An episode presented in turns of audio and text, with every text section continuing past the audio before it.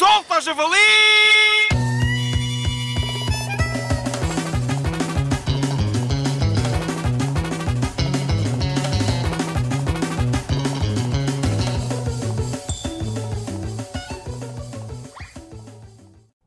Hoje, no Solto ao Javali, temos um bocadinho de injustiça e de ira.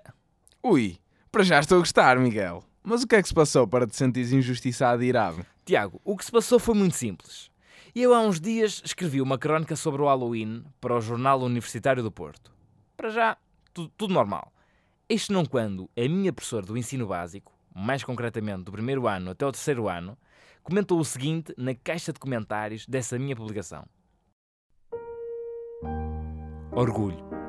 Escrita fabulosa, que não foi tudo obra minha, mas sei que está lá um dedinho meu neste trabalho de uma vida que vi crescer e de quem me orgulho a cada post que passa. Parabéns. Sim.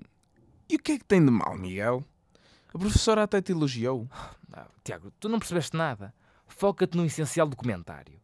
Que a minha escrita é fabulosa, isso toda a gente já sabe. Mas o que eu não admito é que a professora tenha dito que o que eu escrevi foi graças a ela. Olha, vou citar a parte que eu não apreciei. E di- diz a professora: Não foi tudo obra minha, mas sei que está lá um dedinho meu neste trabalho. Mas que é isto? Foi a professora que escreveu a crónica por acaso?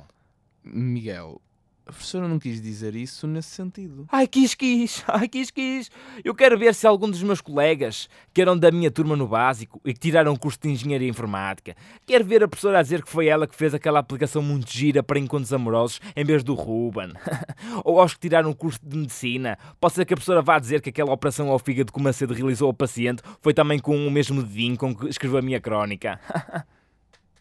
Solta, javali!